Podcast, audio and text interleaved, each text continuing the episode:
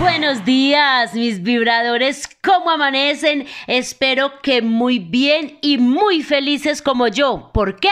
Pues porque ando estrenando y no precisamente ropa. A las mujeres nos encanta estrenar ropa, pero esto es mejor todavía.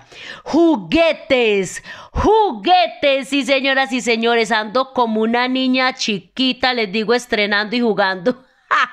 Yo me imagino la cara de curiosidad de ustedes qué tipo de juguetes.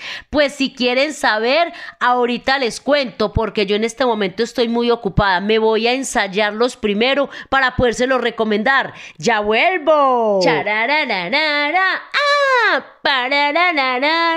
¡Ah! Ay, no, no, no, no, no, estoy pero feliz. No se imaginan cuánto. Tantos años perdidos y yo sufriendo que por estar sola. ¡Ah! Pero por boba, por desconocimiento, por uno no saber de estos entretenimientos tan maravillosos, a veces también por tabú. Y en mi caso, y sé que muchas personas es igual, por pena Sí, yo no me atrevía a ir a un lugar de estos, a una tienda de sex shop, no, porque me daba un no sé qué, no sé dónde, o qué va a decir la gente. Y nada, me puse una peluca, unas gafas para que no me conocieran, imagínense la bobada. Yo ya iba como un personaje prácticamente, solo me faltaba el juguete. y yo que entro y ni sabía qué iba, ni qué buscaba. Cuando ella me preguntó, yo le dije, no, algo como para uno entretenerse, pero no tenía ni idea. Y empieza esta mujer a atenderme y a sacarme de todo, de todo. Yo estaba pero fascinada a tal punto que me confundí, todo me gustaba. Mejor dicho, por eso es que dicen, usted va a mercar porque no se trae una sola cosa.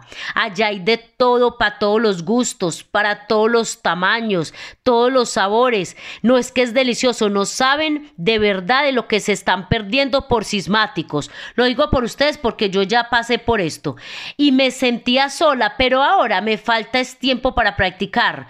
Me traje de todo para estos puentes festivos y los he aprovechado horrible. Ya como no hay más puente, me va a tocar estranochar, muchachos, que embalada. Pero no importa. Ah, ah, todo sea por el bien de uno y por la salud mental.